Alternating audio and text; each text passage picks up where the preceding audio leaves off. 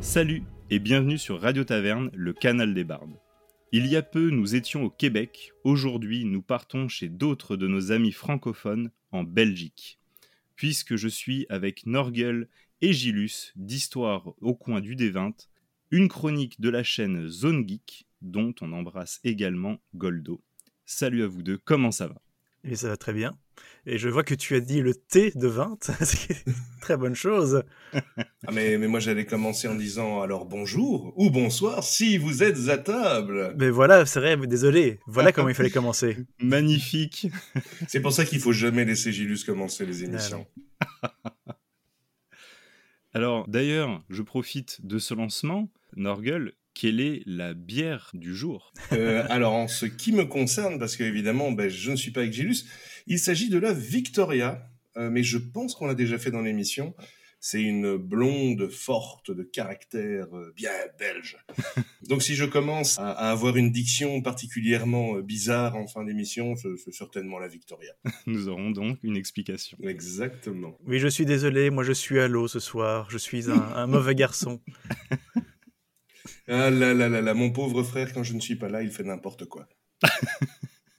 Alors, les amis, outre le fait que vous soyez frères, vous êtes euh, tous deux des passionnés de longue date du jeu de rôle, et vous animez cette chronique romancière et narrative d'histoire au coin du D20, dans laquelle euh, vous nous partagez vos récits de parties, comme des souvenirs de voyage et d'aventure. Vous nous y présentez au travers de votre expérience un grand nombre d'univers comme euh, L5K, Deadland, Bloodlust, Warhammer, l'Appel de Cthulhu et bien d'autres. Je ne peux pas toutes euh, les citer ici car il y en a vraiment énormément et on se demande auxquels finalement vous n'avez pas joué. Bah, quand même, hein, c'est très très vaste le jeu de rôle. Euh, mais c'est vrai qu'on a trempé nos orteils euh, velus dans de très très nombreux euh, dans de très nombreux jeux de rôle. On est un peu les spécialistes de on commence des campagnes et on ne les finit pas. Voilà, c'est ça qui aide hein, dans le jeu de rôle. Ça, c'est ça bon. frustre nos joueurs terriblement. Mais ça frustre aussi les voyeurs. On appelle les gens qui regardent notre émission les voyeurs. Je, je sais pas comment ça passe d'ailleurs. Qu'est-ce que tu en penses, toi, Bax? Est-ce que tu es un bon voyeur? Tu es un voyeur un petit peu gêné? Moi, je trouve que c'est un nom qui appartient à votre univers.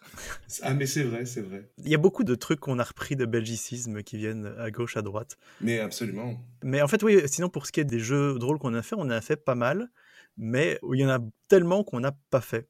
Et c'est vrai que parfois, on essaie de pousser un petit peu pour euh, dire, ouais, allez, faisons un petit euh, one-shot euh, de tel truc. Comme ça, en plus, on pourra en parler dans les histoires au coin des 20 et nos joueurs, ils sont là, ouais, mais on a envie d'avoir des personnages qui montent de niveau, on en a marre des one-shots. on veut évoluer. Voilà. Quand on regarde les premiers histoires au coin du D20, on parle des vieux jeux de rôle qu'on faisait quand on était adolescent. Mhm. Et les groupes étaient très variables à l'époque. C'était les amis d'école, c'était à la cantine sur le temps de midi. C'était une époque aussi où tout le monde voulait être maître de jeu. C'est ça, quelque chose qui qui n'existe plus aujourd'hui. N'est-ce pas? Mais ici, on joue avec le même groupe. On aime bien le dire à la Farador. On joue toutes les semaines depuis 15 ans. Sauf que nous, c'est 20 ans. Ça fait 20 ans qu'on joue avec le même groupe. Tous les mardis soirs. Ce qui donne matière à nos émissions. Nécessairement. Beaucoup plus de souvenirs. Ah bah, euh, alors ça. Et plein Ouais. de conneries aussi.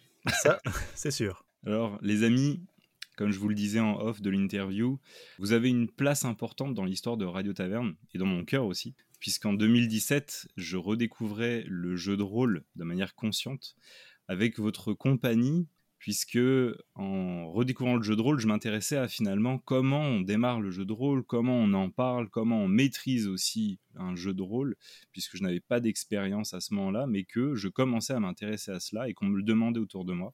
Et c'est ainsi que je suis tombé sur votre chronique, Histoire au coin du D20. Et à ce moment-là, en fait, je suis embarqué dans euh, cette expérience que vous nous faites vivre, cette expérience narrative, à la fois entremêlée de conseils et de souvenirs. Et c'est cet aspect-là que j'ai envie de voir aujourd'hui avec vous, dont on va parler, cette expérience que le jeu de rôle offre de manière unique. Et d'ailleurs, j'ai parlé de vous dans la deuxième interview, celle avec Damien Coltis, car il a, je trouve, une partie de son travail qui m'a rappelé le vôtre lorsqu'il décortique ses ouvrages et qu'il présente les univers. Finalement, j'ai retrouvé cette même sensation, cette même saveur que lorsque j'écoutais euh, vos aventures. Et c'est vous dire, je me souviens encore de certains épisodes, comme celui par exemple de euh, la tentative de rentrer dans un refuge de bandits de L5K qui était complètement foireuse. je me souviens hein. très bien. je me souviens très bien de ce que vous aviez partagé. Et c'est ça, cette force du jeu de rôle, cette force du souvenir qui est extraordinaire. On va rougir là, on va rougir. c'est la force du fumble. oui, mais c'est ça. Déjà, prévoir le plan en lui-même, c'est formidable. Et puis le louper après donne lieu à des situations formidables. Mais euh, je vais un peu laisser la parole à mon cher. Je vais juste dire, c'est ça le côté unique vraiment du jeu de rôle. Quand on raconte des parties, c'est que toute autre forme de narration a une façon assez euh, claire et dirigiste euh, de raconter son histoire. Et quand euh, un héros, un jeune héros, au début, il s'entraîne pour devenir plus fort, pour combattre celui qui a tué son père, eh ben, tu sais qu'à la fin de l'histoire, il va combattre le méchant et qui va venger son père. Sauf que dans le jeu de rôle, ce qui est génial, c'est que parfois ça marche pas du tout et qu'en fait, au final, il se fait avoir parce qu'un jet de dé était mauvais. Et donc, c'est vraiment une façon unique de vivre une histoire. Qui rapproche de quelque chose de beaucoup plus vrai parce que les choses se passent rarement comme on avait prévu finalement. Ça, ça on le sait bien. Alors les amis, j'ai d'abord envie de vous demander, car c'est la façon de faire de Radio Taverne, on s'intéresse d'abord aux gens, qui est Nurgle et qui est Gilus? Moi je suis Nurgle, et lui c'est Gilus. et moi c'est Gilus. Euh, vas-y, vas-y, commence. Toi, tu, es, tu as la ah bah... bien pendue. Vas-y. Oh, bah, il n'y a pas grand chose à dire. Je suis Nurgle, je suis belge, je suis plutôt bel homme. Et je dois dire ce que je fais dans la vie? Tu te présentes comme il te sied. À la base, j'avais prévu de te dire que dans la vie de tous les jours, j'étais pourfendeur de leprochaune. je, les, je vais en Irlande, je les tue et je leur vole leur sac d'or. Mais c'est pas vrai. Euh, dans la vie, en fait, mon métier, c'est cyberpunk 2023. Je suis concepteur de prothèses dentaires en 3D et euh, impression 3D de matériel médical. Excellent. Et donc, je fabrique des cyber fausses dents euh, pour euh, des cyber vieux. Et j'en suis pas encore au point que je leur installe des lames monofilaments dans les avant-bras, mais j'espère qu'un jour ça viendra. Oui, moi j'ai même deux de ses dents qu'il a créées dans ma bouche. Donc, et, euh, voilà. D'un point de vue un peu plus. Alors effectivement, Gilus fait maintenant partie des rangs des cyborgs puisqu'il a deux dents dans sa gueule qui ont été faites par moi.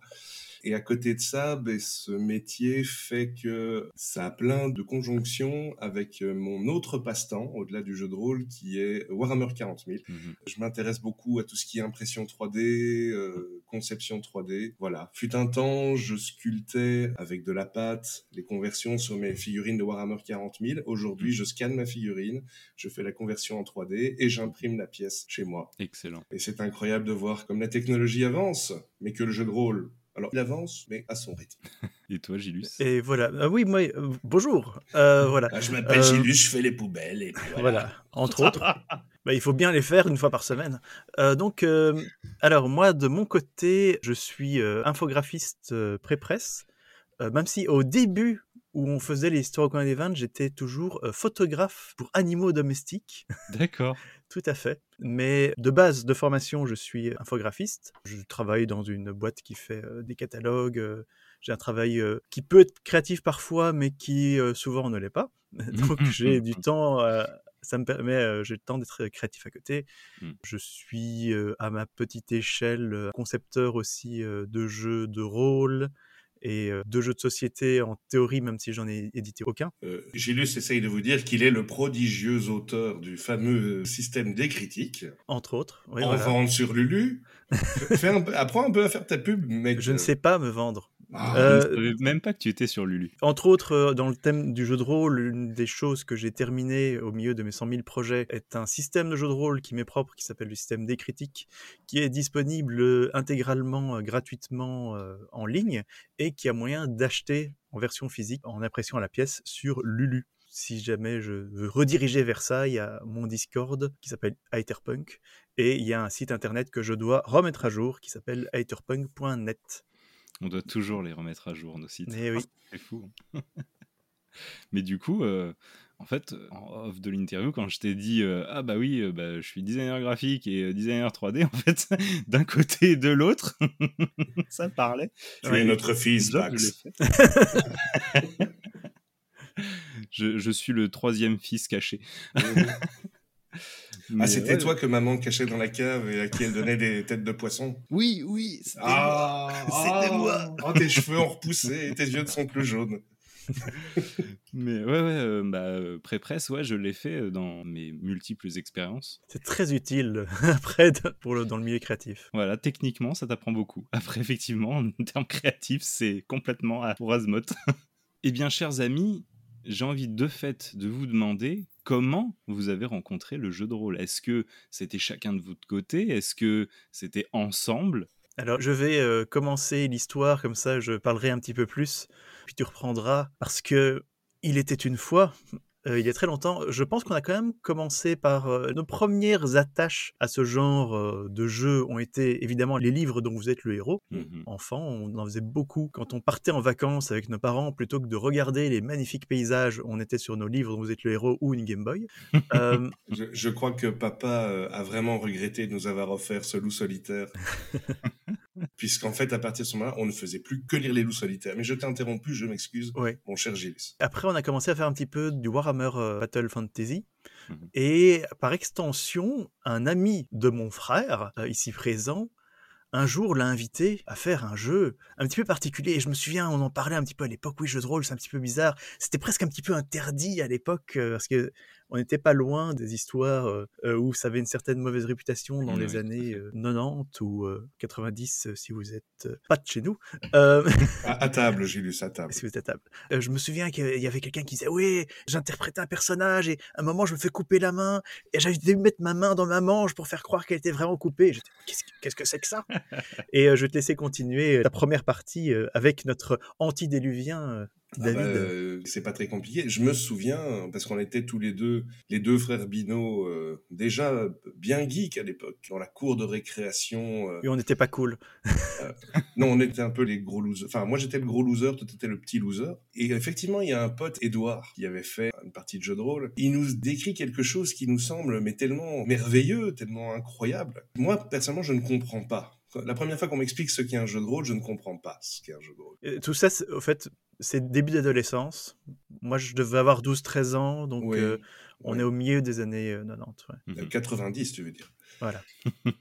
Et effectivement, Edouard me dit, mais c'est, t'as déjà joué à HeroQuest? Ah ouais, HeroQuest, c'est génial, le board game, tu vois. Mm. Et il nous dit, mais oui, mais imagine que tu joues à HeroQuest, mais tu peux décrire ce que fait ton personnage. Et ça m'a fait je boum là-dedans. ça m'a fait triper. Et quand je suis rentré chez moi, en fait, c'est pas compliqué. J'ai commencé à écrire, en fait, une espèce de proto-jeu de rôle qui était basé sur la série de livres dont vous êtes le héros, euh, Loup solitaire. Et je crois que j'ai gardé quelque part euh, ces espèces de fiches où euh, tel personnage était très méchant, l'autre était très gentil, j'essayais de leur mettre des caracs. J'avais utilisé les caracs de loup solitaire parce que je connaissais rien d'autre. Et puis, il se fait que, vu qu'on était très intéressés, on a été invité à être joueur chez celui que nous appelons amoureusement l'antédiluvien, David. Aujourd'hui, on ne sait pas du tout ce qu'il est devenu, mais euh, qui était notre premier maître de jeu. Et alors là, c'était... Mais les toutes premières parties de jeu de rôle, c'est formidable, parce qu'on Mm. a cette... euh, Cette découverte. cette découverte, cette innocence, cette euh, immédiateté qu'on perd, qu'on perd après. hein. On la remplace par une certaine sophistication euh, point de vue du roleplay. Mais euh, pendant quelques années, on a fait. euh, quel a été notre tout premier jeu de rôle? Moi, c'était Warhammer. Dans notre émission, la toute première fois, c'était Warhammer. euh, moi, je jouais un, un apprenti sorcier. Moi, la première partie dont je me souviens, c'était une partie basique. Oui. Les, les restes de moutarde. Les restes de moutarde. C'est une sensation que j'essaye de recréer depuis, où je ne comprenais rien de ce qui se passait. Il y avait un espèce de zombie et on était des gens, on n'avait pas d'armes Et donc on essayait de le combattre avec des morceaux de miroir, rentrer dedans avec sa voiture. Et c'était génial dans le sens où on s'est senti perdu, on s'est senti en danger. Et c'est très difficile à recréer cette ambiance quand nous sommes maintenant de vieux adultes aigris par la vie. Non, mais c'est pas ça. Mais il y a une innocence, effectivement, quand on fait ses premiers jeux de rôle. Quand on a peur d'une créature que le maître de jeu met en place, on a sincèrement peur de cette créature. On ne réfléchit pas, on est toujours dans Et il est vrai que, comme dit Gilus, en tant que maître de jeu, parfois on essaye de recréer cette impression, mais pour le meilleur et pour le pire, je crois qu'on ne peut pas la retrouver, à moins de masteriser pour un groupe de néophytes. Mais on peut la faire vivre, voilà. Oui, oui, tout à fait. Mais euh, donc, euh, oui, le jeu de rôle a commencé euh, milieu d'adolescence, des parties plic-ploc entre copains, avec, comme je le disais tout à l'heure, tout le monde qui voulait être maître de jeu, avec plein de maîtres de jeu qui s'y sont cassés les dents. En fait, on a fait tellement de parties différentes de Donjons et Dragons à l'époque. Donc, à l'époque, c'était ADD2, deuxième, enfin, mhm. Advanced Dungeons and Dragons Second Edition. et on a fait tellement de parties que je ne me souviens d'aucune, parce qu'elles se mélangent toutes. Ah le, personnage de Donjon Dragon de plus haut niveau que j'ai fait est arrivé niveau 6. Parce que à chaque fois, on recommençait au niveau 1. C'est vrai. au niveau 1. En ce qui me concerne, l'aventure a vraiment commencé quand je suis arrivé à l'université. Parce que là, euh, bah, c'est l'unif, quoi. Hein, euh. c'est la liberté. C'est la liberté. Pratiquement en face de chez moi, il y avait un magasin de jeux de rôle et j'ai euh, jeté mon dévolu sur Deadlands. Et là, mhm. j'ai commencé à masteriser Deadlands j'ai eu plusieurs groupes de Deadlands. Et ça a été un petit peu le début de ce que j'appelle les... On appellerait ça des campagnes, mais moi je voyais plutôt ça comme des sagas. Mhm. Euh, me dire, maintenant, on va essayer de masteriser là, les trois scénarios d'affilée, avec des liens entre eux. Et puis on va en rajouter encore un après, avec des effets qui proviennent des scénarios précédents. Et c'était parti. Et voilà. Tout à fait. Et je n'en suis jamais revenu. Et pareil. Est-ce que vous voyez, les amis, cet effet lorsque vous avez un truc que vous cherchez un peu en tâche de fond, mm-hmm. puis vous l'oubliez de temps en temps, et puis d'un seul coup, il y a quelqu'un qui vous donne une réponse, tout ça semble et ça fait. Je vois tout à fait, oui. Je viens de retrouver pourquoi, en fait, en 2017, je redécouvre le jeu de rôle et que je finis sur votre chaîne. Oui, euh, alors maintenant, c'est nous qui allons t'interviewer. balance Vas-y, vas-y, raconte-nous tout. En fait, c'est au moment où tu parlais de HeroQuest et où tu as dit, ouais, HeroQuest, la forme plateau. Et je me suis dit, ah ouais, c'est vrai, euh, ah, comme Donjons et Dragons, la forme plateau. Et là, j'ai fait, mais purée, mais c'est ça. En fait, avant d'être piqué par le jeu de rôle, j'ai été piqué par le jeu de société. Parce qu'en fait, la tavernière, ma femme, nous sommes mariés depuis deux ans, ça fait plus de dix Félicitations. Et on salue la tavernière au passage. Eh bien, en fait, dans sa famille, ils avaient euh, cette culture du jeu de société, mais du jeu de société familial, en fait, que j'avais perdu depuis longtemps par rapport à mon expérience de vie. Et en fait, en redécouvrant le jeu de société dans sa famille, je commence à m'intéresser aux jeux de société. Et puis là, bah, en fait, j'ouvre une boîte qu'il ne faut pas ouvrir, j'ai envie de dire. C'est que je commence à tomber dans les affres de multiples univers de jeux de société qui m'appellent fortement. Et en fait, ce qui s'est passé, c'est qu'à un moment donné, en cherchant en me remémorant que il y a très longtemps quand j'étais euh, moi-même du coup au collège et qu'un ami dont pareil je n'ai plus de nouvelles Romain m'a fait découvrir cette forme jeu de plateau de Donjons et Dragons mmh. et c'était formidable ah oui. je connaissais absolument pas ce mode de jeu en plus avec euh, quelqu'un qui dirige une partie cachée du jeu et puis euh, toi qui essaye d'avancer comme ça et puis en fait pendant des années et encore aujourd'hui je suis frustré de ne pas avoir retrouvé cette forme qui est très difficile de se procurer maintenant. Mm. Et en fait, en faisant une énième recherche, je tombe donc une fois de plus sur Donjon Dragon à la forme jeu de rôle. Et là, je me dis, bon, bah, s'il n'y a que ça, je vais m'intéresser à ce que c'est. Et c'est là qu'en fait, tout a commencé à déraper. Eh oui, mais c'est ça. Et tu mets, le même, j'allais dire une phalange, mais le bout d'un ongle dans quelque chose dans un rouage et tu es entraîné. Et mais euh, HeroQuest, ça reste une bonne euh, introduction euh, pour des enfants. Absolument. Ils ont réédité le jeu et j'en ai refait récemment, et donc c'est les mêmes règles. Il mmh n'y a rien qui a changé à part le mmh design.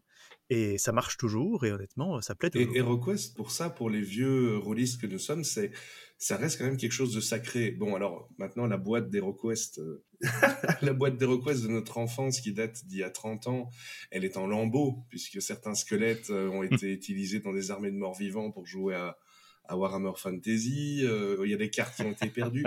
Mais l'iconographie du jeu, en fait, tout est là. Tout est là.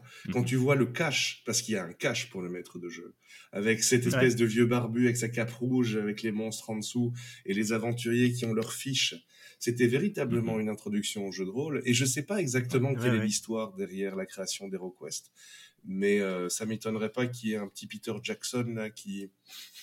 Hein, je, je- je le sens, je le sens là. Alors, bien sûr, on va parler de la chronique Histoire au coin du D20.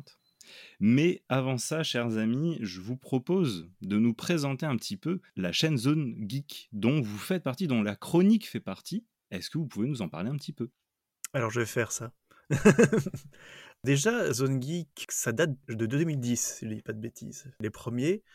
Euh, Il y a eu une époque où il y a eu les premiers euh, créatifs vidéastes, comme on dit aujourd'hui, qui sont apparus sur Internet euh, à l'époque où YouTube existait à peine ou pas du tout sous la forme d'aujourd'hui. Et à cette époque-là, on était très fan du site That Guy with the Glasses, donc où il y a le Nostalgia Critique, qui a commencé à regrouper des gens autour de lui, entre autres Benzaï, connu par chez nous, après, qui a donc commencé sur un site américain. Il faut savoir que ma culture Internet, et je pense que pas mal de celle de ce cher Norgol aussi, est très anglophone. Euh, je connais euh, parfois assez mal les vidéastes et les podcasts euh, francophones. Je confirme absolument. Ouais. Quand on me parle de Squeezie, je ne sais pas ce que fait Squeezie. Je connais pas du tout Squeezie. Mhm. Ma connaissance des... Allez, appelons-les pour ce qu'ils sont, les imitateurs euh, du Angry Video Game Nerd francophone. À part le, le joueur du grenier Antoine Daniel, j'en connais aucun. À l'époque, on attendait toujours les mêmes, à savoir Doug Walker, le Nostalgia Critique, euh, Spoonie, euh, Angry Joe, etc., etc. Mais je te rends la Voilà. parole, mon cher Gilus. Et, et donc, euh, moralité, à un moment, je me suis dit, mais j'ai envie de faire ça. Donc, j'en Ouais. parle à mon frère, qui est partant. Et donc, au début, l'idée, c'était de faire un podcast, même si je suis certain qu'on n'a pas du tout utilisé ce nom-là. Mais donc, euh, on, on commence à faire des trucs en audio et on en parle à un jeu de rôle vampire. On en Mhm. parle à Goldo, Kamal Messaoudi. Il été super partant, super vite, et il était un petit peu un moteur euh, à ce moment-là. euh. Et on a commencé à enregistrer quelques émissions avec du matériel complètement pourri, où on était tous les trois dans une pièce euh, avec un écho dégueulasse, chacun sur un ordinateur et demi, je ne sais même plus exactement comment on faisait, mais avec du son pourri. c'était catastrophique. On était autour d'une table avec trois portables et des casques micro comme pour jouer à Call of Duty. Et donc, t'entends des réverbères dans tous les sens. La toute première, elle est... Mais est-ce qu'elle existe encore? T'en as encore une copie? Je crois qu'il y en a deux, trois premières qui existent encore. Puis après, il y a tout un pan euh, des zones geek audio qui ont disparu, enfin que j'ai toujours quelque part sur un disque dur, mais qui ne sont plus disponibles en ligne. Moralité, à un moment, on a quand même décidé de passer devant la caméra et on est super gêné. Ouais. on n'est vraiment pas à l'aise devant la caméra. Et au fur et à mesure du temps, on a fait plein de conneries. C'était une époque où j'étais au chômage et donc je n'en reviens pas qu'on faisait une émission par semaine avec un gag au milieu de chaque émission, au final qui ont été virés parce qu'on utilisait des musiques qui n'étaient pas libres droit. On faisait pas des gags, on faisait des sketchs. On tournait Ouais, des ouais, des- sketchs au milieu de chaque émission, quoi. Et voilà. Et moi, j'ai appris à utiliser les outils de montage euh, en faisant ça parce que je les connaissais pas du tout. Et un moment, on en discutait, euh, Noriel et moi, et je dis, moi, un de mes trucs préférés sur Internet, c'est euh, Counter Monkey de Spoonie, où c'était donc l'un des créatifs de That Guy with the Glasses, The Spoonie One, qui racontait ses parties de jeux de rôle. On s'est dit, nous, on, on pourrait très bien faire ça. Bah ouais. Bah on le fait. Bah ouais. Et surtout que c'était excellent. C'était les seules vignettes de Channel Awesome Ouais. que moi je me réécoutais parce que c'était génial. C'était plus qu'une histoire. C'était absurde, c'était épique. C'est vrai qu'on s'est dit à une époque, bah nous, avec toutes les conneries de jeux de rôle qu'on qu'on a fait euh, dans notre jeune temps, on va pouvoir faire la même chose. Du coup, c'est un petit peu à la fois l'histoire de Zone Geek et à la fois l'histoire de Histoire au Mhm. coin du Ouais. D20. Mais les deux sont Mais liés. il est vrai euh, qu'à la base, euh, Zone Geek était plutôt une émission cinéma. Oui. On parlait beaucoup plus de cinéma. Et bon, bah, ce qui s'est passé, sans qu'on le veuille, on s'est créé deux fanbases sur la même chaîne, Mhm, sans le vouloir. Oui. Les fans de jeux de rôle et les fans de cinéma et de jeux vidéo. mhm. C'est vrai qu'à la base, moi, je voulais plus parler cinéma. D'ailleurs, plus ou moins euh, à cette époque-là, j'ai fait une chaîne personnelle où j'avais eu des émissions qui étaient les ovnis du cinéma où je présentais des films qui étaient aussi basés sur un américain qui était basé sur les présentations de films d'Halloween euh, du Angry Video Game Nerd. Et en fait, on n'avait vraiment pas beaucoup de public pour les histoires au coin des 20. Et puis, Aventure est arrivé. Ah, Et- oui, oui, oui. Quand Maillard et le joueur du grenier ont lancé Aventure, les gens qui regardaient les histoires au coin des 20 ont plus que décuplé. Il y a eu un boom à ce moment-là. Et euh, Ah pour ça, on peut remercier Maillard, le JDG et la Joyeuse Bande. Il y avait Bob Lennon, je pense. Ouais, tout à fait. Alors, je sais pas d'où ça leur est venu, parce que visiblement, JDG n'est pas spécialement un fan de jeux de rôle de base, ou il en a- Je crois que si, Ouais. je il me semble qu'il faisait. Il est assez Ouais. joueur. ouais. ils ont envoyé un coup de pouce monumental à tout le monde, et ça, euh, on peut les remercier. Mm. euh, je sais pas si l'heure est aux anecdotes. Vas-y, si, si, bien sûr.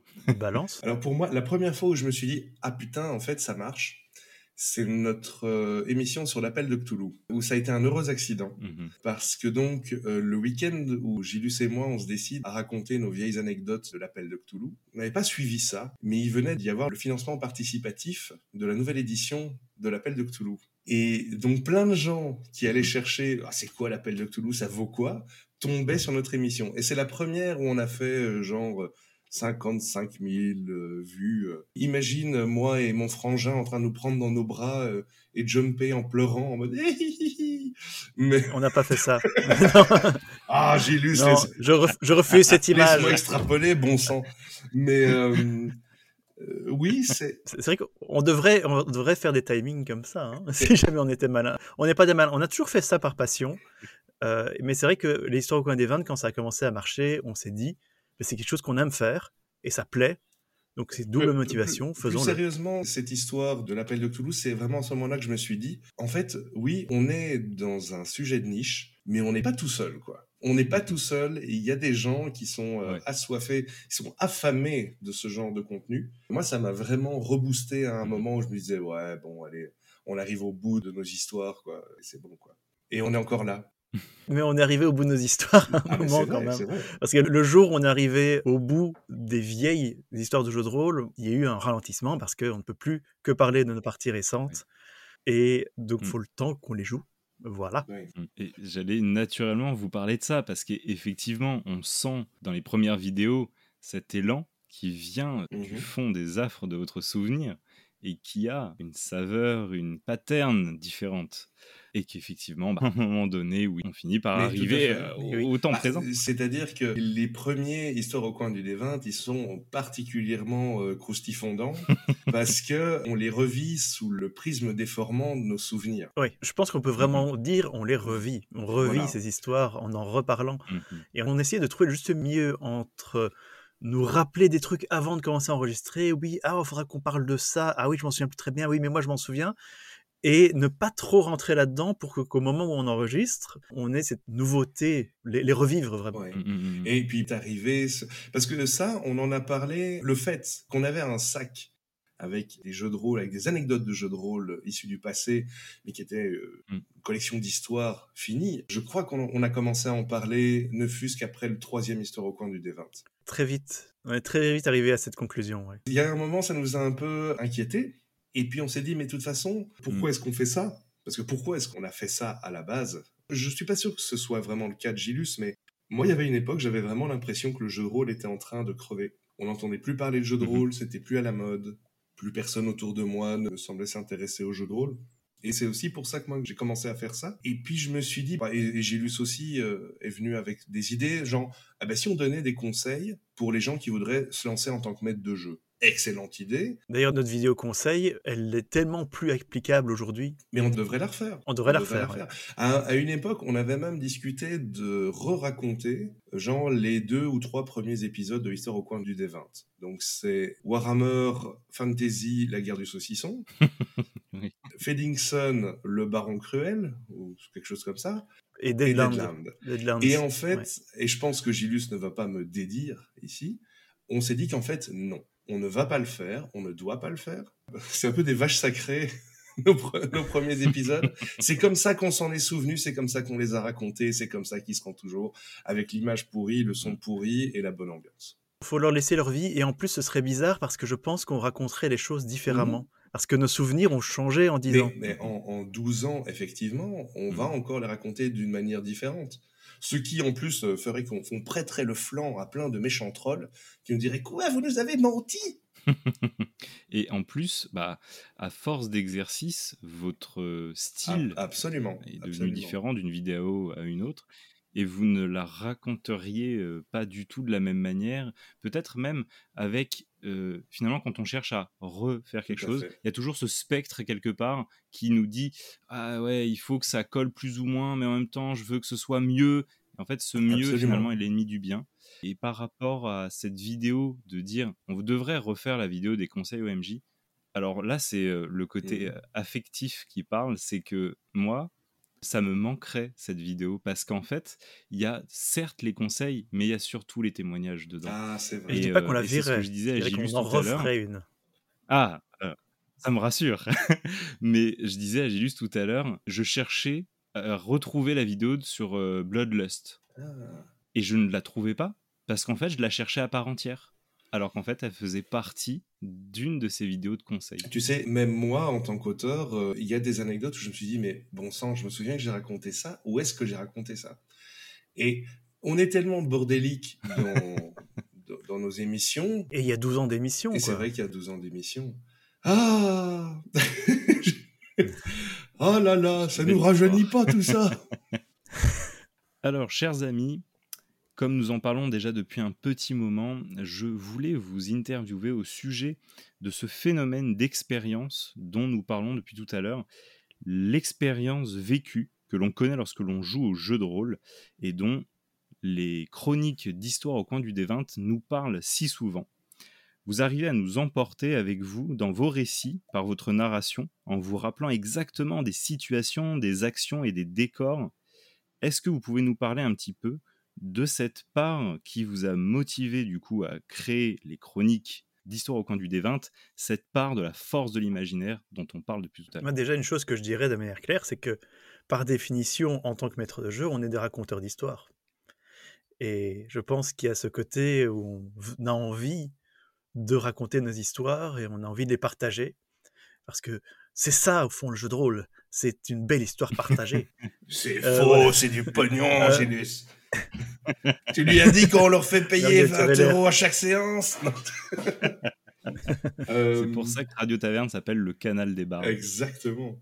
Mais euh, non, je sais pas. Euh, c'est quelque chose qui m'est venu il y a peut-être 10 ans. Quand on me demande... Parce que figurez-vous, mes chers amis, qu'il existe encore plein de gens qui ne savent pas ce qu'est le jeu de rôle. Et que régulièrement, des gens, des jeunes et des moins jeunes me demandent puisque je ne m'en cache plus, hein, maintenant, nous, aurions été dans les années 90 euh, ou 90, si vous êtes à table, on passait tous pour des satanistes, alors on n'osait pas trop en parler.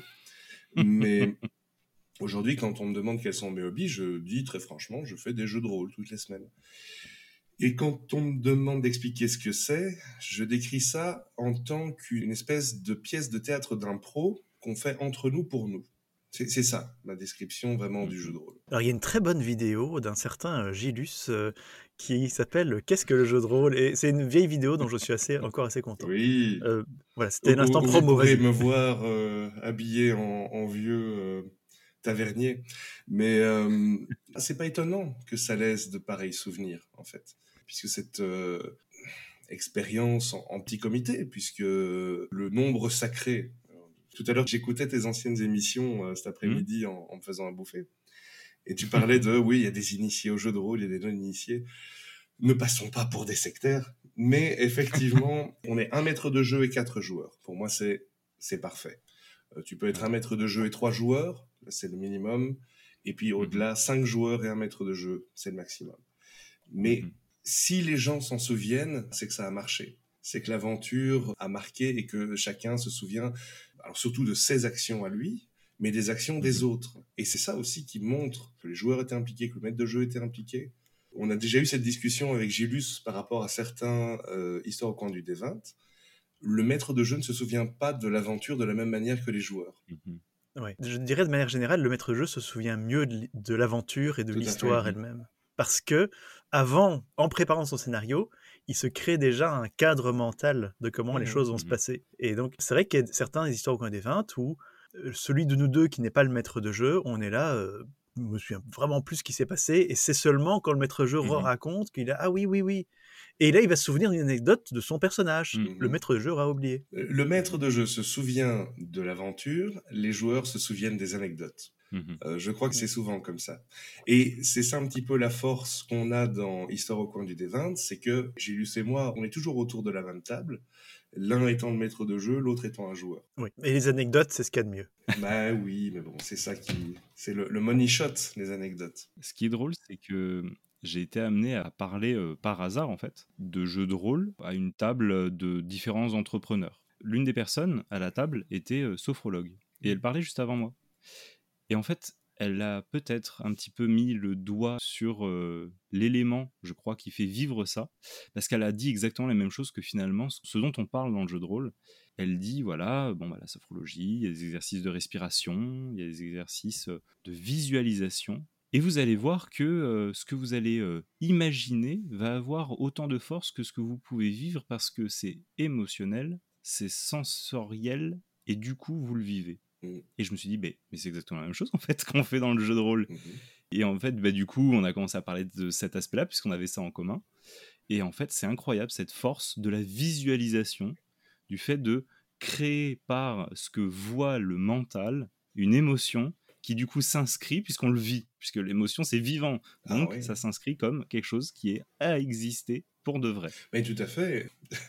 Loin de moi l'idée de vouloir faire dans le dark, mais je peux rapprocher ça de l'émission qu'on avait fait à l'époque, qui était euh, gérer le malaise dans le jeu de rôle. Oui, bien sûr. C'est un sujet qui revient beaucoup. C'est une émission qu'on a faite où on a beaucoup parlé du fait que est-ce que quand dans un jeu de rôle il y a par exemple une scène de torture, jusqu'où on doit la décrire? Ou est-ce qu'on Mhm. on fait un fondu au noir? C'était l'expression que j'avais utilisée à l'époque. Aujourd'hui, moi, je suis beaucoup plus pour le fait qu'on fasse un fondu au noir. Mhm. Mais quand on est ado, on a l'impression qu'on est euh, super euh, cool Exactement. et hype. en- En décrivant. En tout. décrivant, euh, Super edgy, tout. comme on dit. Après, ça dépend de la table. Et encore une fois, c'est vrai que ça dépend de la table. hein. Si maintenant, euh, autant le maître de jeu que les joueurs sont euh, tous des dark sombres, comme on les appelle, on peut faire une table de dark sombre, mais euh, il est vrai que ça reste et que ça a un impact dans l'imaginaire des individus que forme L'imaginaire a un impact émotionnel, en fait. Et c'est- ça, c'est la Rolls-Royce de la réaction à un jeu de rôle. C'est quand tu as un impact émotionnel sur euh, un joueur, euh, sur la table. Et euh, plus tu joues avec des gens expérimentés, plus c'est difficile. Mhm. Et ça dépend des gens. Euh, je ne vais pas euh, citer de nom, mais certains autour de notre table peuvent être beaucoup plus facilement Mhm. impliqués dans une situation euh, de peur ou de stress ou de n'importe quoi. Et il y en a d'autres qui sont Ouais. beaucoup plus détachés et qui veulent juste Et, euh, euh, et on rigoler. citera pas. Florian pour pas le, le mettre. euh, J'adore faire peur à Florian. Franchement, ça rejoint quelque chose qui a été dit au début de l'interview ici. C'est cette euh, euh, insouciance qu'on a quand on fait Mhm. ses premiers jeux de rôle. Florian, il a commencé les jeux de rôle beaucoup plus tard que nous, disons-le franchement, 15 ans plus tard que nous. Et donc, pour certaines choses, il est beaucoup plus innocent. Alors que les vieux de la vieille, comme Moustache, Gigi, euh, Valérie, c'est encore autre chose. Et ça y est, en fait, je suis en train de faire le jugement du groupe, quoi. Euh, Lors du jugement. mais eux sont beaucoup plus Ouais. pragmatiques, et connaissent leur maître de jeu et connaissent nos ressorts. Je- Mhm. Il m'est déjà arrivé de faire des triple twists dans certaines de mes aventures. Parce que, euh, ok, il y a dix ans, j'aurais masterisé un méchant qui en fait se révèle être pas si méchant à la fin. Et Mhm. puis, il y a euh, allez, quelques années après, je me suis dit, ok, je vais faire un méchant qui a des bonnes raisons de faire ce qu'il fait, mais en fait, il est vraiment méchant. Et puis maintenant, je vais faire un méchant qui a l'air méchant, mais qui est pas vraiment méchant, mais qui en fait finalement est vraiment méchant. je simplifie, mais euh, Ça appuie sur la déception quelque voilà. Et c'est le fait de jouer avec les mêmes personnes euh, toutes les semaines depuis 15 ans. jouer sur les attentes. hein. C'est pas facile, hein, mais parfois il faut le faire. Mais moralité, oui, l'imaginaire a un impact euh, sur nous, euh, un impact émotionnel. Mais après tout, est-ce que tout ce monde n'est-il pas notre imaginaire? Nous ne sommes qu'un cerveau dans un méca de chair. Donc, euh, C'est pas Voilà. faux, Gilus. Je voulais revenir euh, sur ce propos, euh, Nurgle, que tu disais, euh, j'étais d'accord avec toi sur le fait que on avait abordé ce sujet déjà, en fait, en amont de l'interview. En fait, ce sujet, c'est finalement le propos du quatrième mur. Un enfant, il est dans le respect de ce contrat moral du théâtre, de je rentre dans un univers et je pars dans cette aventure en respectant les règles de cet univers et je me fonds totalement dans ce récit. Quand on devient adulte, on adore péter ce quatrième mur. Mais sauf que le problème, c'est que pour le casser, si l'enfant utilise l'imaginaire, l'adulte utilise l'intellect. Et finalement, c'est la rupture de ce contrat moral que l'adulte fait pour garder le contrôle parce qu'on a un besoin de contrôle maladif, Mhm. qui fait qu'on n'arrive plus à glisser dans l'imaginaire, qu'on ne s'autorise pas à se dire oui, je vais accepter, même si ma part intellect sait ce que va faire mon maître de jeu, je vais accepter qu'il me surprenne, je vais accepter d'être innocent, je vais accepter que mon personnage ne sache pas ce qui va se passer, même si je l'ai deviné. Oui. Parce qu'à ce moment-là, dans ce couloir, je peux pas deviner qu'en fait, à l'angle, même si je le vois arriver gros comme une maison, il va se passer un truc. Et c'est drôle parce que il y a deux petites anecdotes qui sont liées en fait à la même personne, un de mes joueurs qui a cette faculté et où en fait le fait d'en parler avec vous, je m'en étais jamais vraiment rendu compte finalement. Il a cette faculté à se laisser prendre comme un enfant à ce contrat et c'est fou parce que on parle de quelqu'un qui a une quarantaine d'années et il a toujours cette sensibilité là. Ça arrivait par deux fois. Une fois, on a fait un escape game très immersif. C'est-à-dire qu'en fait, pratiquement, la part d'énigmes ne vaut pas grand-chose, entre guillemets, parce que ce qui vaut, c'est le vécu, c'est l'immersion. C'est-à-dire qu'en fait, le maître de jeu est un acteur qui rentre dans la scène et c'est une euh, aventure avec un serial killer. Serial killer. euh,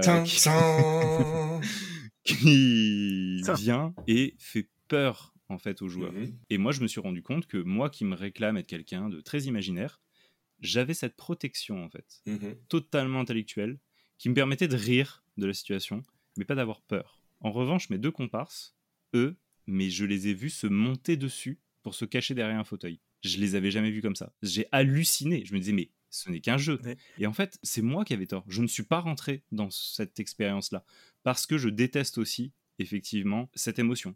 Je déteste avoir peur. C'est quelque chose qui m'est très insupportable. Moi, moi j'ai beaucoup ce problème, en fait, de me détacher. Je suis quelqu'un de- d'extrêmement euh, mental. Et par exemple, avoir un film d'horreur qui me fait peur, c'est extrêmement difficile. Et je dois avouer que je revis les films d'horreur de manière beaucoup plus agréable depuis euh, que je les regarde avec ma Mhm. femme. Parce que elle, elle, elle rentre Mhm. vraiment dedans. Elle, elle est vraiment Elle, te transmet Et- ses, ses émotions. Exactement. Son stress, le film me fait pas peur, mais le fait qu'elle ait peur, Mhm. je le ressens et, et- et je le vis aussi. Par exemple, il n'y a pas si longtemps que ça, on a été à Copenhague où il y avait une maison Mhm. hantée avec des gens déguisés qui euh, te Mhm. font peur et la maison était très bien faite. Et moi, je l'ai pas beaucoup vécu parce que j'ai vu des gens déguisés. Elle, elle a été effrayée à un point euh, assez inimaginable et, et elle se cachait euh, derrière moi. Et c'est vrai que c'est plus agréable en tant que créateur d'histoire quand tu rencontres quelqu'un qui sait à ce point se mettre dans cette euh, narration, dans Mm. cette fiction. C'est un sujet, mais tellement vaste que tu abordes là, euh, qui est l'état d'esprit du joueur autour de la table. Mhm. Quand tu m'as dit oui, euh, alors il y a des joueurs, ils ont encore cette. euh, je vais pas faire des. Oui, en fait, en fait, si, je vais faire des catégories. On va dire qu'il y a des joueurs qui font du bon roleplay parce qu'ils sont encore un peu innocents et ils marchent à mort dans la magie de la narration du maître de jeu. Mhm. Qu'on peut mettre en parallèle avec un joueur comme Gilus, par exemple. Gilus, toi, tu disais, mais moi, euh, je suis euh, très cérébral. D'ailleurs, je te dirais, euh, hein, dégonfle un peu ta tête, hein, cet alcool qui va péter. Mais effectivement, Gilus, toi, tu es un vieux briscard. Mais quand tu joues un personnage, je prendrais simplement Bertha dans le jeu de rôle actuel, tu joues un personnage qui est innocent et un petit peu euh, peureux, eh ben, tu vas le jouer comme ça. Tu vas, de ton Oui. propre fait, mettre ton personnage dans des situations embarrassantes parce que tu te dis, je dois jouer mon personnage qui est un peu innocent, qui est un petit peu crédule. Ma première réaction serait de dire, mais alors, le Gilus, on va lui donner quelques points d'expérience en plus. Pourquoi ne donnerions pas des points d'XP à ceux qui réagissent de manière naturelle au récit? Mhm. tu vois? Et à côté de ça, il y a une troisième catégorie qui sont les purs, les dézoomers, comme je les appelle. en fait, ils sont plus des gamers. Ouais, des joueurs omniscients. Voilà. Il reste lui-même un joueur autour d'une table devant une fiche. Mm, mm, mm. Le type qui va vouloir prendre euh, les empreintes digitales dans un jeu de rôle. Et on ne citera pas Gigi pour, euh, parce que vraiment, on veut, on veut protéger les, les innocents. J'allais dire, Voilà. ça sent Mais, l'expérience. mais c'est vrai euh, que, et autour de la table actuelle, la fameuse table de 20 ans, il y a de tout. Tous les prototypes dont je viens de parler, et il faut faire avec. Au final, bah, tout ce qui compte, c'est que tout le monde soit amusé autour de la table, y compris le maître sûr. de jeu d'ailleurs. Tout à fait. Ouais. Et j'allais dire, la deuxième anecdote qui est liée à ce même joueur, cette même personne, c'est que le kit d'initiation que je leur fais jouer, Mhm. de Donjons et Dragons, il y a eu un moment donné où la table n'a pas pu se regrouper. J'ai choisi de découper par un biais de scénario le groupe. Quand je lui ai fait jouer du coup un petit peu son spin-off, il y a eu une action un petit peu épique. Et je me souviens de sa réaction en fait où il m'a fait euh, Waouh, classe Et je me suis dit Putain, j'ai tout gagné. Je lui ai fait vivre une émotion, un moment mmh. dont il était convaincu, qu'il a apprécié et qui fait que du coup, bah, en fait, il passe un bon moment. Et là, je me dis, là, j'ai gagné ma soirée, j'ai rempli ma, mon job. Quoi. Pour le coup, euh, dans 4-5 ans, s'il va dans une soirée et qu'il croise des gens qui font des jeux de rôle, il racontera cette anecdote. et il dira, oui, moi j'ai joué à ça. Et j'ai fait, et mon personnage, il a fait tel truc. Et les autres lui feront genre, ah putain, il revient nous bassiner avec ses histoires de jeux de rôle. mais on peut se retrouver à raconter avec autant euh, de passion et d'émotion une partie de jeu de rôle qu'un bon film. Tout à fait. Et c'est vrai que parfois, c'est pour euh, quelqu'un qui est en dehors de ce milieu, ça peut être pris de manière un peu bizarre. Et même une très mauvaise partie, on peut la raconter de manière très intéressante. Voir les masterings particuliers sur Histoire au camp du Dévent. oui. Qui est en fait... Alors, je euh, je sais pas si tu l'as revu récemment, Bax, ou même Gilus d'ailleurs, Histoire au camp du Dévent sur les masterings particuliers qui est en fait une histoire très sombre qu'on essaye de tourner vraiment à la rigolade, qui sont des maîtres de jeu qui ont abandonné le mastering parce que ça n'a pas marché, parce que les joueurs étaient trop indisciplinés. c'est parfois aussi simplement des maîtres de jeu adolescents qui euh, sont un petit peu perdus euh, et qui, je suis sûr, sont devenus des adultes tout à fait euh, honnêtes et responsables. Je veux dire, la plupart.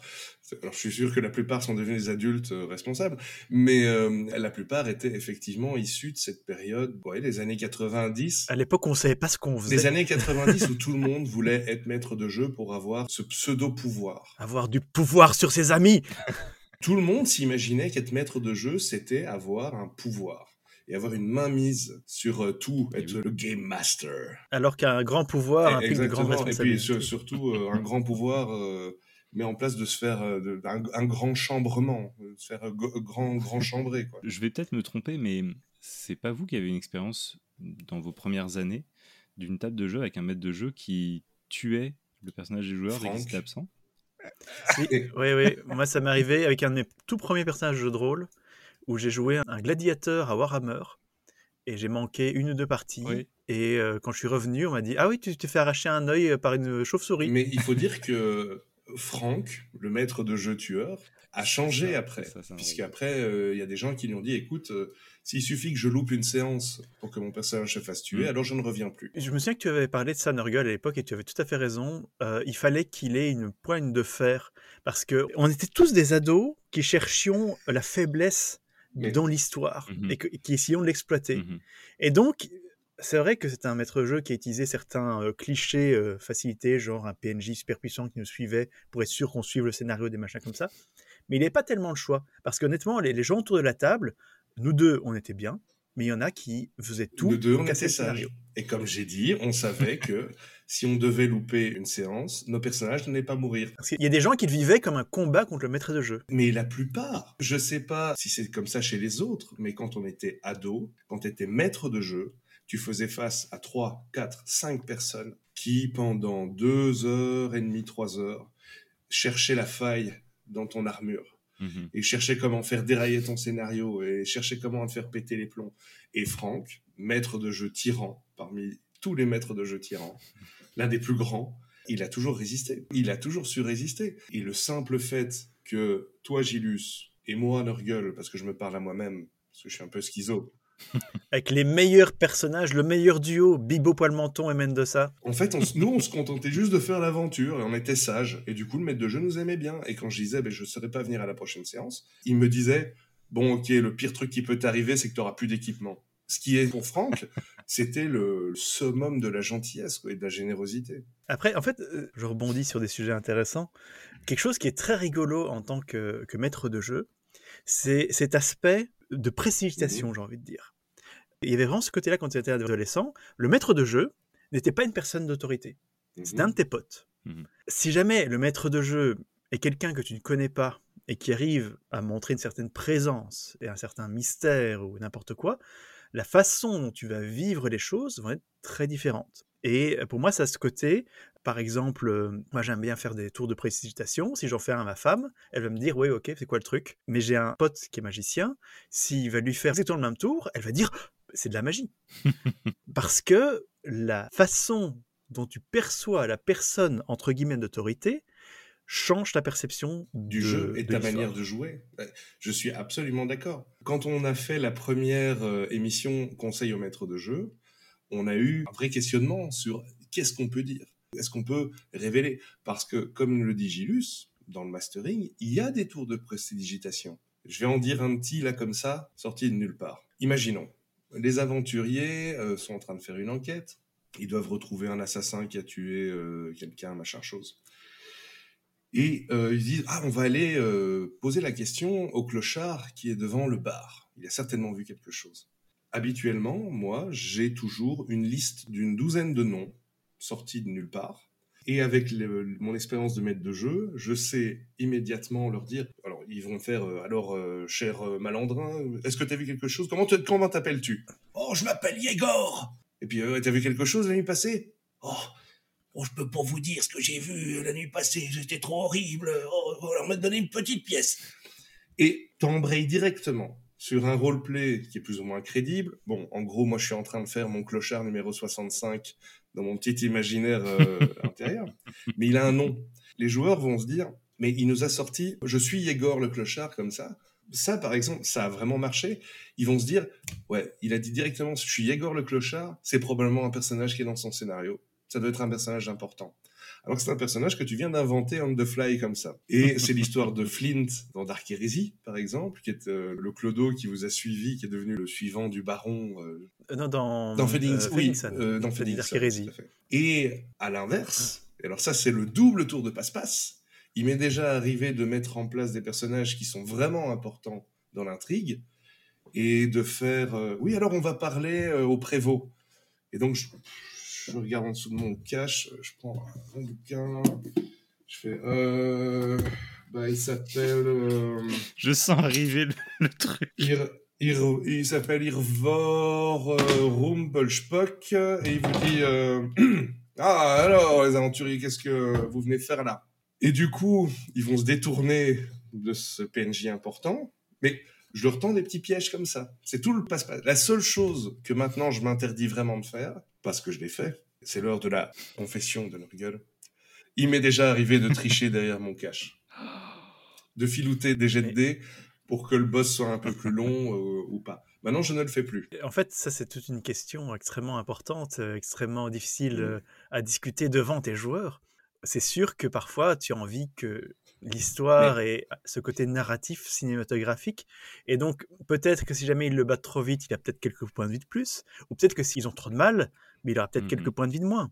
Euh, et ça, mmh c'est un choix. Et je dois avouer que, par exemple, un PNJ où quelqu'un le blesse, il lui reste un point de vie, moi je le mets, hors combat. Et pourtant, techniquement, je devrais pas. C'est un peu bizarre parce que ces temps-ci, j'essaie de m'écouter tous les actuels plays de mmh Critical Role, donc les Américains qui un petit peu relancé le monde du jeu de rôle dans le monde anglophone. Et c'est vrai que c'est particulier comme expérience dans le sens où là, le maître de jeu, il va jouer les règles à 100%. Il va jamais filouter. Et c'est une expérience différente et qui peut être intéressante. Cela dit, moi, mon entre-deux, c'est quand je veux faire un jet où je veux que c'est un impact sur les joueurs et certain que je ne me dise pas ouais mais là je devrais peut-être euh, modifier le résultat quel qu'il soit je fais le jet de dés devant les joueurs, au-delà de l'écran. Ça, c'est la solution. C'est quelque chose que moi, j'ai beaucoup apprécié dans Rêve de gloire, la première campagne de Brigandine. Et c'est un jeu où le maître de jeu ne fait pas de jet tous les joueurs font les jets. Mhm. Et donc, si euh, ils réussissent, ce sont eux qui font les points de dégâts à l'adversaire. S'ils loupent, c'est l'adversaire qui fait les points de dégâts sur eux. Donc, pas de filouterie en vue. C'est peut-être pas plus mal. Tout à l'heure, j'écoutais ton interview des gars d'apprentis sorciers. Oui, tout à fait. C'est ton avant avant dernière émission, je crois. C'est la Et euh, je sais plus comment s'appelait l'intervenant mais qui disait euh, pour le maître de jeu, devoir improviser, faire face à la malchance du maître de jeu, un boss qui meurt en un coup d'épée dans la gueule, eh ben c'est une occasion d'improviser, de, changer son aventure et d'en faire quelque chose d'autre. Et ça, c'est vraiment pas mal. Faire son job entre guillemets. Et c'est vrai qu'en tant que maître de jeu, il faut pas être attaché à te dire ce euh, boss-là, il va faire un mhm. combat épique. Parce que peut-être que les dés en décideront autrement. Eh ben oui, et puis il va peut-être faire un mhm. combat tellement épique qu'en fait il va tuer tout le groupe. Et puis après, tu finis avec quatre personnes qui te regardent en mode. C'est une possibilité. Alors les amis, comme vous l'avez probablement déjà compris, l'objectif de Radio Taverne est de populariser le jeu de rôle. Et on a bien des poids d'acquaintance dans cette Ah bah, démarche. absolument. Alors j'ai envie de vous poser la question, qu'est-ce que vous diriez à quelqu'un qui se pose des questions, qui a peut-être des idées reçues gentilles sur le jeu de rôle, mais qui voudrait potentiellement essayer Que lui diriez-vous pour le convaincre? Regardez nos émissions et envoyez Tu as bien raison, Chilus. Force à l'imagination. à la prochaine. Non, euh, du tout. Enfin, je ne sais pas si tu as une réponse plus sérieuse, mais moi j'en ai une. Non, non, euh, vas-y, euh, je, je dirais peut-être. Alors moi je dirais simplement que si euh, le jeu de rôle vous titille, euh, mais que vous n'osez pas passer le pas parce que c'est bon, c'est quand même pas quelque chose d'anodin et c'est euh, quelque chose de très social, payez-vous un bel objet. Achetez-vous un livre de jeu de rôle et lisez-le comme si vous lisiez un roman. Découvrez un univers. Voilà, le livre il va pas vous manger. La plupart des livres de jeu de rôle sont des beaux objets qui sont pas donnés. Un livre de jeu de rôle c'est facilement 45-50 balles, mais euh, faites-vous plaisir et lisez juste l'univers. Lisez même pas les règles. Imprégnez-vous de l'univers et voyez si ça vous fait triper, si ça vous fait rêver, si ça vous fait inventer des histoires, si ça, ça marche et si ça vous reste en tête. Intéressez-vous au système de règles ou à un autre, hein, parce que moi je suis très fan des univers de règles euh, plus simples et plus abordables. Je suis euh, un cultiste de James Tornade. Si jamais, en fait, avant même d'avoir lu un univers de jeu de rôle, vous avez créé le vôtre. Je me souviens qu'il y a une euh, petite euh, jeune femme qui avait envoyé un message sur le Facebook de Zone qui disait moi j'ai créé mon univers mais j'ai jamais masterisé et je sais pas par où commencer point de vue règles. Et je lui avais dit bah achète-toi Faces enfin ou Face de James Tornade c'est un système de, de règles tout simple et tu y greffes ce que tu veux. Vous achetez Brigandine. Mais allez pour faire simple allez dans un magasin de jeux de rôle voyez une couverture qui vous plaît voyez un beau livre un beau livre avec une belle couverture avec une belle illustration que vous avez envie d'acheter et vous l'achetez vous le lisez et puis après, vous vous donnez de l'argent à la zone geek. Et on vous apprendra tout. mais c'est vrai, vraiment ça. C'est le, le, le bel objet. En fait, la plus grosse difficulté, je me rends compte, quand je vois des gens qui posent des questions, euh, des gens qui ne sont pas des rôlistes et qui veulent rentrer dans cet univers, la plus grosse difficulté, c'est de Mhm. trouver un groupe. Et donc, de manière très logique, les gens qui cherchent à intégrer l'univers du jeu de rôle veulent être joueurs, mais c'est très difficile de devenir joueur. Parce que, en général, les maîtres de jeu ont déjà leur groupe de joueurs. Et donc, c'est vrai que tes conseils sont bons dans le sens, intéressez-vous déjà comme si vous étiez un maître de jeu. Et si après, ben, vous pouvez devenir joueur, tant mieux. Mais peut-être que vous n'y arriverez pas, peut-être que vous ne trouverez pas le groupe. Encore qu'aujourd'hui, avec les groupes sur Internet, c'est une autre histoire, c'est peut-être plus facile qu'à une époque. L'approche du jeu de rôle est avant tout une approche sociale. C'est comme vouloir rentrer dans un club de karaté. Tu dois t'approcher d'un club de karaté pour devenir karatéka. Ben, pour devenir maître jeu, tu dois t'approcher des gens qui font déjà du jeu de rôle. Parce que c'est possible de s'improviser. Je vais lire un livre de jeu de rôle, je vais devenir maître jeu alors que je n'ai jamais fait de jeu de rôle, mais c'est difficile et tout le monde n'y arrivera pas. Ou alors, tu peux faire comme moi et acheter euh, Donjons et Dragons euh, deuxième édition et, masteriser une aventure pour ton petit frère et ta maman. Tu leur mets un Tyrannosaurus Rex dès la première aventure et tout le monde meurt. Et après, tu dis, mais Ouais. c'est n'importe quoi. Eh ben, ton scénario, il était bien mieux que mon premier scénario où j'ai fait jouer des amis de mes parents et ça a tellement pas bien marché. Je, je vais juste rajouter quelque chose sur ce que j'ai dit euh, tout à l'heure. C'est oui, acheter un livre de jeu de rôle sur un thème qui vous plaît, qui vous attire, que ce soit cyberpunk, Mhm. que ce soit euh, don, enfin Donjons et Dragons, c'est trop vaste. Euh, il vaut mieux trouver un truc plus de niche, que ce soit vampire ou quoi que ce soit. Et si une fois que vous avez lu le lore du jeu de rôle et que vous vous dites ah bah putain, j'aimerais bien. S'il y avait des romans qui existaient dans ce monde-là, j'aimerais bien les lire eh ben, c'est qu'il y a, hein, il y a quelque chose, il y a ce, ce petit vif argent qui a été piqué. Alors déjà, parfois, pour certains jeux de rôle, il existe des romans. Oui, tout à Et puis, si euh, le monde du jeu vous plaît vraiment bien, ben, peut-être ouais, en parler à quelqu'un qui connaît euh, le jeu de rôle et, et lire les règles et, et se lancer dans l'aventure. Ce qui est compliqué avec euh, l'introduction au jeu de rôle, c'est que d'un jeu de rôle à l'autre, c'est tellement différent qu'une introduction peut être bonne ou, ou mauvaise. De manière simple, quelqu'un peut euh, facilement rentrer en monde du jeu de rôle en voyant d'abord ça comme un espèce de jeu de plateau. Donjons et Dragons, de manière générale, un petit peu cette approche un petit peu stratégique, un petit peu jeu de plateau, qui peut marcher pour Ah, certaines personnes, mais en dégoûter d'autres. Et si tu fais un jeu de rôle beaucoup plus narratif, un truc genre propulsé par l'apocalypse, je ne sais pas, peut-être que certaines personnes vont justement rentrer dedans Mm. par cet aspect plus acteur narratif. Et peut-être que d'autres personnes vont être dégoûtées parce qu'en se disant bah, je comprends rien, je rentre pas dedans, je suis pas acteur. euh, voilà. Ça peut, ça peut arriver. Et donc euh, c'est difficile. Le, le jeu de rôle est suffisamment large que la première approche peut être bonne ou mauvaise. Un voyage jusqu'au bout de l'imaginaire commence toujours par un premier pas. Et le premier pas, c'est acheter le livre et lisez-le. Voilà. Chut. Je pense bon. que tout le monde peut s'intéresser Ouais, au jeu de rôle, mic drop là. au bon jeu de rôle. Les amis, on va toucher à un sujet que vous avez commencé d'ailleurs à aborder. Vous êtes très bien placé également puisque vous en parlez sur votre propre chaîne. En tant que barde moderne, quel conseil donneriez-vous à un jeune maître de jeu qui veut se lancer? Déjà, pas fumer, parce que c'est chiant de devoir sortir euh, toutes les heures pour fumer une clope. Euh, Tout le monde oublie l'aventure que tu as masterisée avant. Mais oui, en fait, euh, c'est surtout chiant quand il y a les fumeurs Voilà, qui ne arrêtent la- l'aventure et que les non-fumeurs, ils restent à l'intérieur. Bon, euh, moi, sérieusement, avant tout, c'est ne pas avoir peur de se lancer, parce que c'est la plus grosse difficulté. J'ai l'impression que les gens mentalisent et ont une peur de se retrouver en tant que maître de jeu, alors qu'en fait, la réalité, c'est que trois quarts des erreurs que tu peux faire en tant que maître de jeu, les joueurs ne s'en rendront pas compte. Mhm.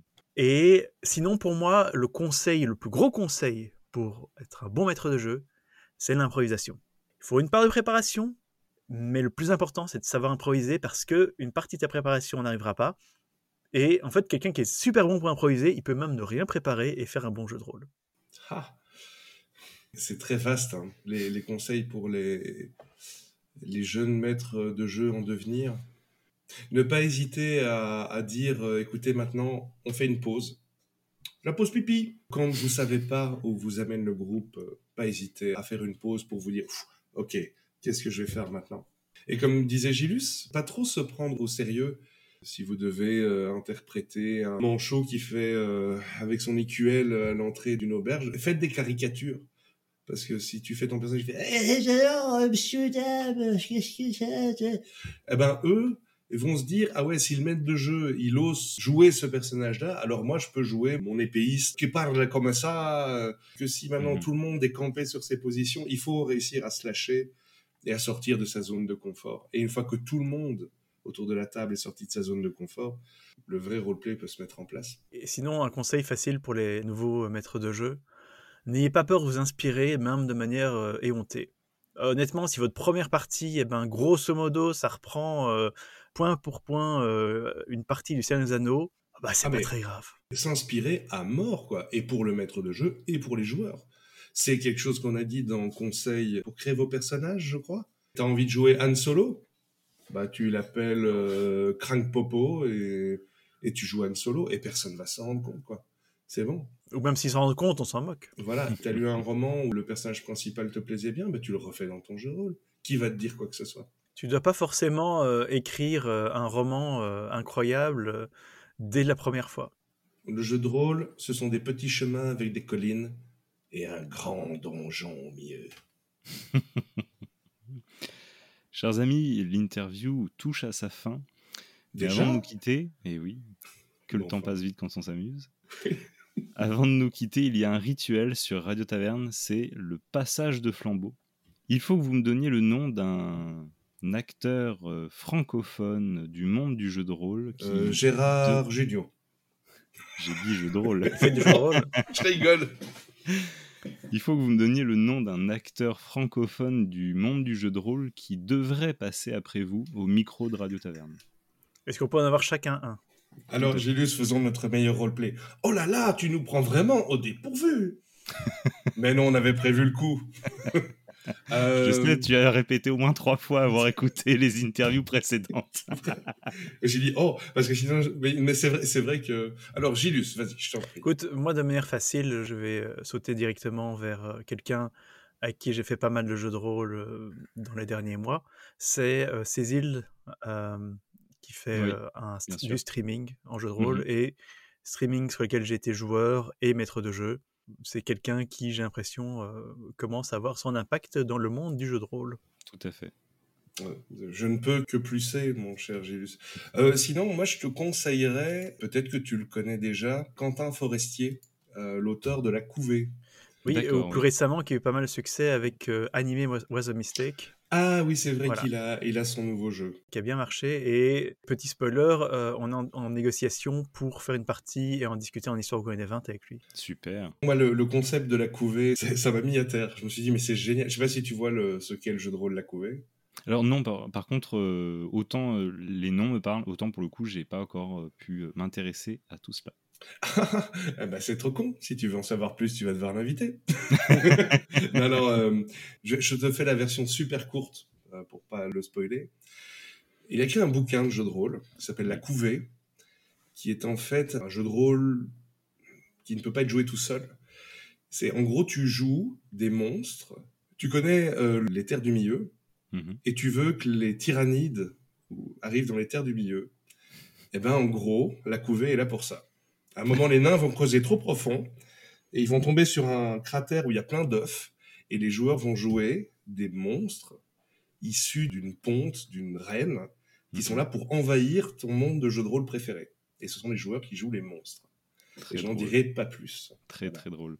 Ça me fait penser à la scène de Alien ou à la scène de Godzilla quand euh, on découvre les nids. Absolument, absolument.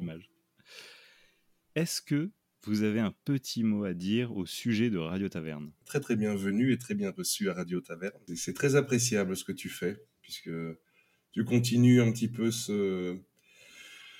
Parce que tu vois, Gilles et moi, on est vieux. Hein, on, a, on a la quarantaine, qu'est-ce qui nous reste à vivre? Deux, trois ans avant de crever du scorbut. Euh... mais euh, il faut, il faut continuer à répandre le jeu de rôle. C'est un passe-temps euh, passionnant. Tous les rôlistes que je connais, ce sont des gens qui ont, j'allais dire, un univers intérieur. Ce sont des gens qui ont de l'imagination, qui sont ouverts, qui sont des gens, des gens formidables. Et dans ce monde gris, aseptisé, on va tous être remplacés par une intelligence artificielle. Vive euh, même Donjons et Dragons, tiens. C'est vrai. Mais oui, donc moralité, euh, c'est vraiment une bonne chose de propager la bonne parole du jeu de rôle et de continuer à faire vivre la passion. Car n'est-ce pas le mot Passion? Passion, tout à fait. Quelque part, on peut dire que Radio Taverne est l'enfant spirituel de Histoire au coin du D20. Eh ben, va ranger ta chambre. T'as entendu ta maman? Nurgle, Gilus, Merci d'avoir été avec nous. C'était merci à toi. Réel plaisir. Merci pour l'invitation. Quant à toi qui nous écoutes, tu peux retrouver Nurgle et Gilus pour leurs conseils et leurs chroniques d'histoire au coin du D20 sur la chaîne YouTube de Zone Geek ainsi que sur le Facebook de la chaîne du même nom. Et également, comme Gilus te l'expliquait, tu peux également le retrouver sur YouTube et suivre les aventures de son système système des critiques, qui est donc en vente, disponible sur Lulu. J'espère que cette interview t'a plu. Si c'est le cas, n'oublie pas de soutenir le podcast sur ta plateforme d'écoute en lui donnant la note de ton choix et en le partageant autour de toi et sur les réseaux. Tu peux également rejoindre la page Kofi, ko-fi.com de Radio Taverne si tu souhaites apporter ta contribution à son développement. En attendant, je te dis à très vite pour une nouvelle rencontre. C'était Bax derrière le micro. À très bientôt.